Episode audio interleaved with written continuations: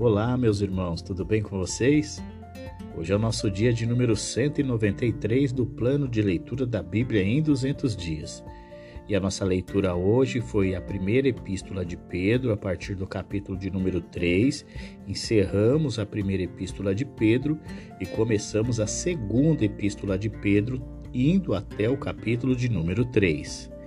Em 1 Pedro, capítulo de número 3, o apóstolo Pedro começa ensinando sobre como deve ser o comportamento das mulheres e o que elas devem valorizar para serem aceitas por Deus.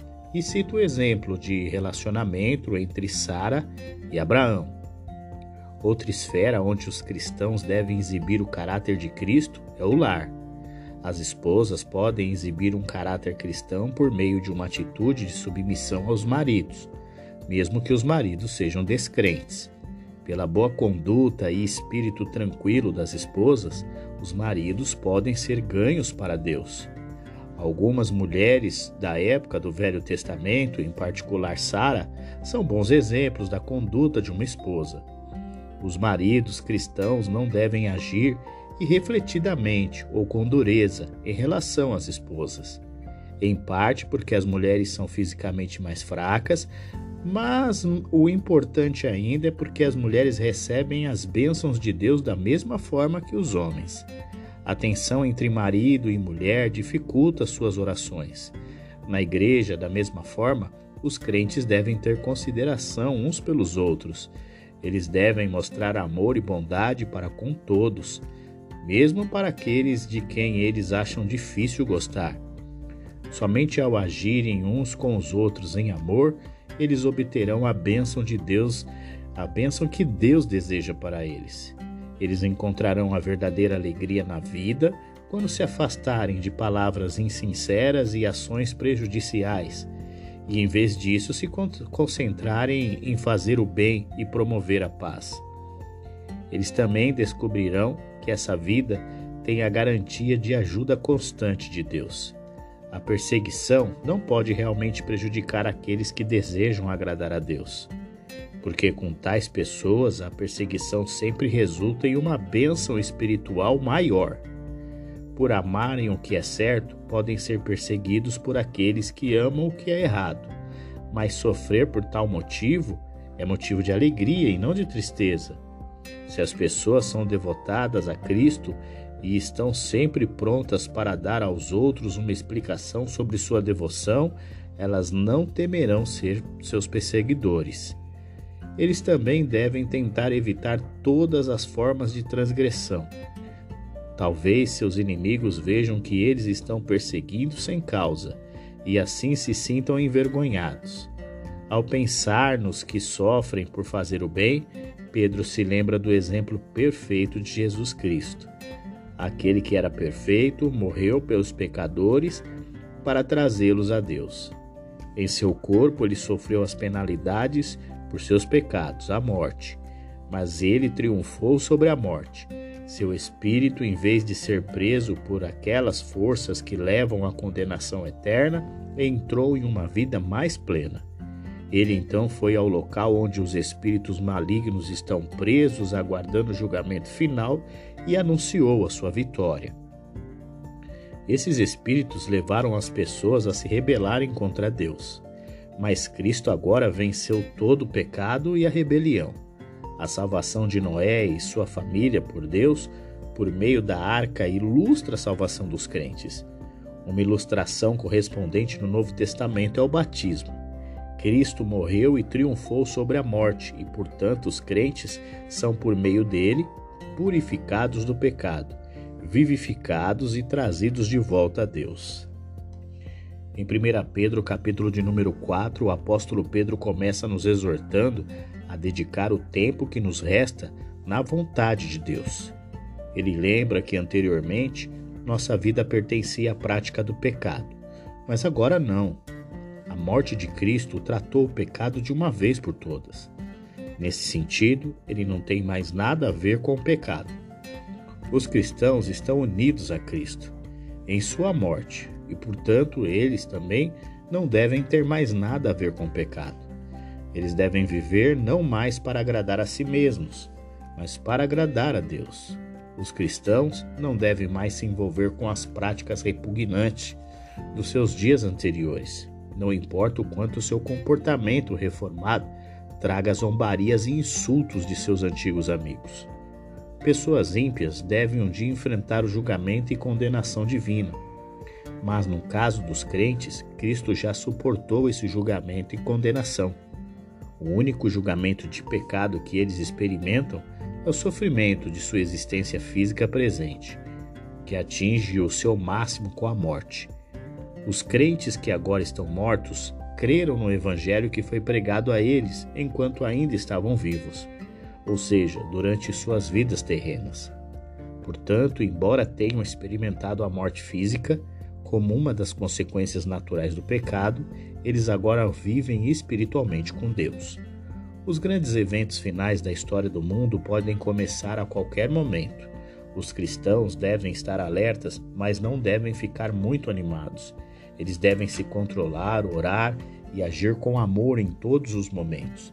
Eles devem usar suas habilidades dadas por Deus com diligência, seja para ensinar a palavra de Deus ou para ajudar ou para dar ajuda prática aos outros. Acima de tudo, devem trabalhar de forma a trazer louvor e glória a Deus. Os cristãos não devem se surpreender quando precisam sofrer por causa de sua fé em Cristo. A associação deles com ele significa que eles têm que compartilhar o seu sofrimento agora, assim como eles compartilharão a sua glória no futuro. Eles deveriam ficar contentes quando sofrem por causa dele, porque isso lhes dá mais certeza de que são o povo de Deus. Eles sabem que Deus está testando e purificando a sua fé. Eles não precisam ficar desanimados por causa da perseguição desde que tal sofrimento seja imerecido e não por causa de transgressões. Se os sofrimentos atuais são, em certo sentido, o julgamento de Deus sobre o seu povo para um bom propósito, quão grandes serão os sofrimentos dos incrédulos quando Deus agir em julgamento contra eles. Quando os crentes sabem que sofrem porque é a vontade de Deus para eles e não por causa de qualquer transgressão de sua parte, eles confiarão em Deus para usar essas provações para o seu bem. Em 1 Pedro, capítulo de número 5, o apóstolo Pedro começa exortando aos dirigentes da igreja e eles devem amar sinceramente a igreja de Jesus Cristo e cuidar dela não por ganância, mas por amor. Os presbíteros da igreja devem ser sinceros, compreensivos, diligentes em cuidar da igreja que Deus colocou aos seus cuidados. Eles devem ser pastores que cuidam do rebanho porque estão interessados no bem-estar do rebanho, não porque querem ganhar dinheiro. Eles não devem usar a sua autoridade para forçar as pessoas, mas sim mostrar pelo exemplo como os cristãos devem agir. Eles devem se lembrar de que eles próprios respondem perante o sumo pastor Jesus Cristo, que um dia retornará e revisará o seu trabalho. Os relacionamentos cristãos devem ser caracterizados por um espírito de submissão voluntária. Isso se aplica não apenas à atitude dos mais jovens em relação aos mais velhos, mas também às atitudes em geral. Todos os cristãos devem se submeter uns aos outros. Deus se opõe aos orgulhosos, mas ajuda os humildes. Deus cuida de seu povo e eles devem confiar nele. Ao mesmo tempo, eles devem ter cuidado em como vivem, pois Satanás tentará usar qualquer oportunidade para tornar as suas vidas inúteis para Deus. Eles devem resistir a Satanás, sabendo que os cristãos em todos os lugares sofrem com seus ataques. No entanto, Deus usa o sofrimento de seu povo para fortalecê-lo e aperfeiçoá-lo com o objetivo de que ele compartilhe a glória de Cristo. Pedro usou Silas para escrever essa breve carta de encorajamento. A igreja em Roma, figurativamente conhecida como Babilônia, símbolo do mundo em sua oposição organizada a Deus, se junta a Pedro, Silas e Marcos no envio de saudações. Os cristãos que recebem a carta devem saudar-se e assim encorajar-se no amor. E assim nós encerramos a primeira epístola de Pedro. Iniciamos agora a segunda epístola de Pedro. E em 2 Pedro, capítulo de número 1, o apóstolo Pedro saúda a igreja, desejando que a bênção de Deus permaneça sobre o seu povo e dizendo que tudo o que precisamos vem de Jesus Cristo. Em sua justiça, Deus deu a todos os cristãos, dos apóstolos idosos aos novos convertidos, bênçãos iguais do meio do Evangelho. Ele também deu a eles tudo de que precisam para viver uma vida de santidade em um mundo que está corrompido por paixões descontroladas. A vida dos crentes deve estar de acordo com a vida de Deus, com a vida de Deus que lhes foi dada. As promessas de Deus são a garantia de sua ajuda para alcançar essa meta. A fé genuína produzirá vidas de bondade moral mas somente se os crentes aplicarem alguma determinação e esforço. Os verdadeiros cristãos desejarão aumentar o conhecimento de Deus e isso lhes ensinará autocontrole e perseverança, levando à piedade. À medida que conhecem mais de Deus e seus caminhos, eles amarão mais os outros. Aqueles que buscam ansiosamente essas qualidades serão úteis para Deus mas aqueles que as negligenciam correm o risco de cair novamente sobre o poder do pecado do qual foram salvos. Ao desenvolver o caráter verdadeiramente cristão, os crentes recebem segurança adicional de que pertencem a Deus. Agora e desfrutarão de sua presença no reino eterno vindouro. Pedro sabe que deve lembrar continuamente os cristãos de suas responsabilidades, pois até os maduros podem se tornar preguiçosos. Ao enviar esta carta para eles agora, ele está se certificando de que eles receberão um lembrete constante depois que ele partir. Ele espera que muito em breve enfrentará a execução de que Jesus falou há mais de 30 anos. Ao falar da maneira como fala a respeito do poder de Deus para mudar vidas, Pedro não deu nenhuma teoria de sua própria imaginação. Ele mesmo viu o poder de Deus de que fala. Ele também viu algo da majestade e glória que serão revelados quando Cristo retornar, pois ele foi um dos três discípulos escolhidos que estavam com Cristo no momento de sua transfiguração. Além de ver a evidência do poder de Deus, Pedro viu o testemunho que o pai falou a respeito de seu filho. O que Pedro fala não é um mito, mas um evento real que aconteceu em um determinado lugar e em um determinado momento da história. Não pode ser negado. Além do próprio testemunho de Pedro do poder e da glória de Cristo, existe o testemunho dos escritos do Antigo Testamento. As profecias relativas à primeira vinda de Cristo foram cumpridas e isso dá garantia de que as relativas à sua segunda vinda também serão cumpridas. Essas profecias são como uma lâmpada à noite. Eles são úteis até que toda a luz amanheça no retorno de Cristo. É importante que os cristãos prestem atenção a essas profecias, pois não são histórias inventadas por pessoas, mas mensagens de Deus. Eles foram dados pelo Espírito de Deus e as pessoas só podem entendê-los adequadamente com a ajuda do Espírito Santo. Em 2 Pedro, capítulo de número 2, o apóstolo Pedro alerta o povo de Deus para a presença dos falsos profetas. Eles se introduzem de maneira sorrateira no meio da igreja para disseminar heresias. Tendo falado sobre o propósito das profecias, Pedro agora dá um aviso para tomar cuidado com aqueles que usarão as profecias para apoiar seus próprios ensinamentos. A história mostra que sempre houve falsos mestres que tentaram ganhar seguidores pelo mau uso das Escrituras. O castigo de todas essas pessoas é certo. Eles se opõem a Cristo, dão uma fama à igreja, levam as pessoas ao pecado e obtêm lucro financeiro com os cristãos que enganam. Os exemplos do Antigo Testamento mostram como Deus salva o seu povo, mas pune os ímpios.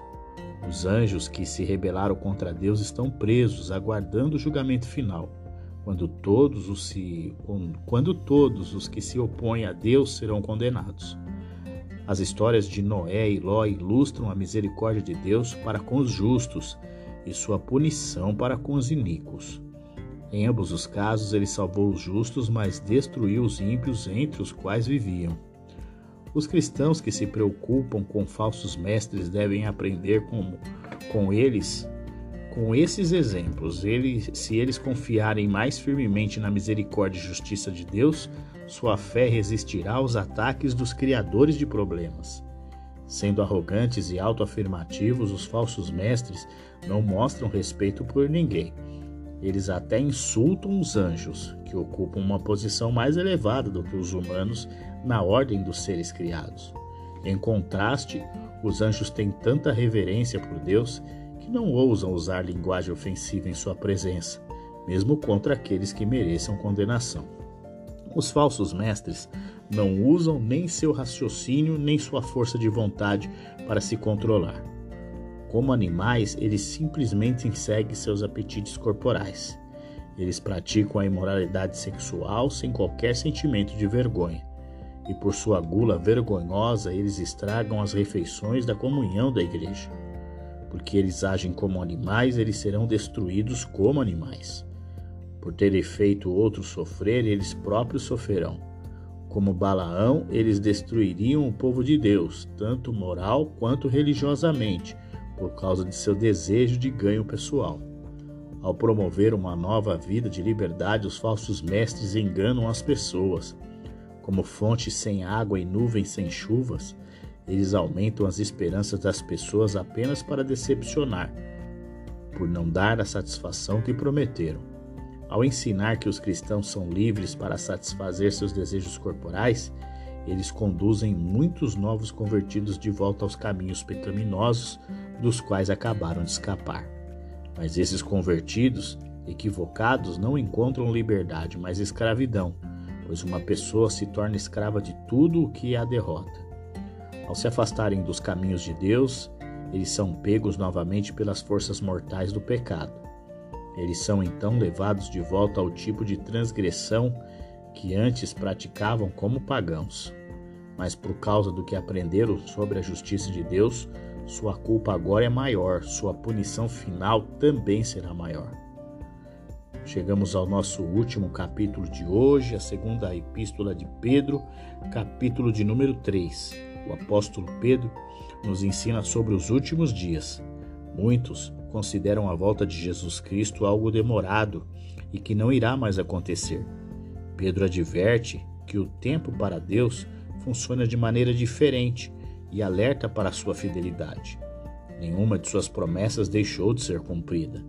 A atividade dos falsos mestres não é motivo para os cristãos entrarem em pânico ou ficarem confusos. O ensino de Pedro seguiu o dos profetas do Antigo Testamento e dos apóstolos do Novo Testamento tanto para ajudar a desenvolver a fé pura, quanto para advertir aqueles que tentariam corromper essa fé.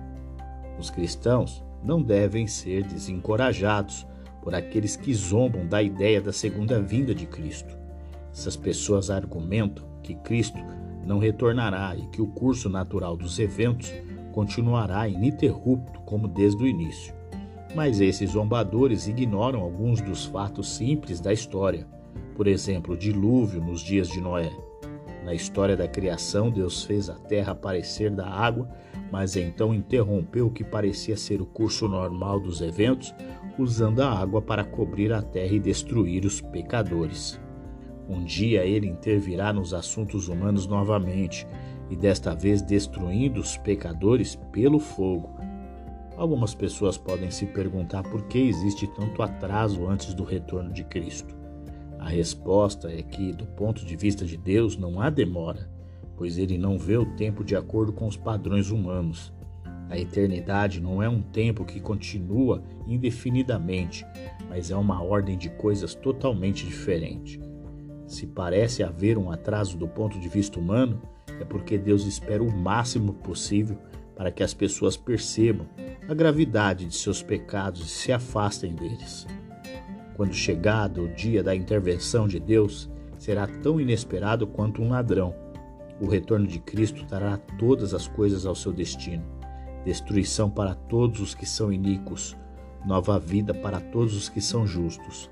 Os cristãos devem viver em estado de constante prontidão para esse dia, sendo santos em sua conduta e dedicados a Deus em sua maneira de viver. Esse desejo de estar pronto para o retorno de Jesus Cristo é uma das razões pelas quais os cristãos devem trabalhar energicamente para desenvolver suas vidas cristãs. Somente com um determinado esforço eles serão inocentes em seu comportamento. Outra razão pela qual os cristãos devem querer crescer em santidade é a sua gratidão a Deus por sua paciência com eles. Pois sem tal paciência os pecadores nunca poderiam ser salvos. Paulo deu conselhos semelhantes em suas cartas, mas certas pessoas distorcem o significado claro de suas palavras. Paulo ensinou que os pecadores são salvos pela graça de Deus, não por suas boas ações, mas pessoas ignorantes e perversas distorcem seu ensino para significar que as boas ações não são importantes. Eles, portanto, fazem o que querem e assim arruinam suas vidas. A melhor maneira de os cristãos se protegerem contra a influência destrutiva desse falso ensino é aprender mais sobre Jesus Cristo devem se concentrar e desenvolver em si as qualidades que nele se encontram.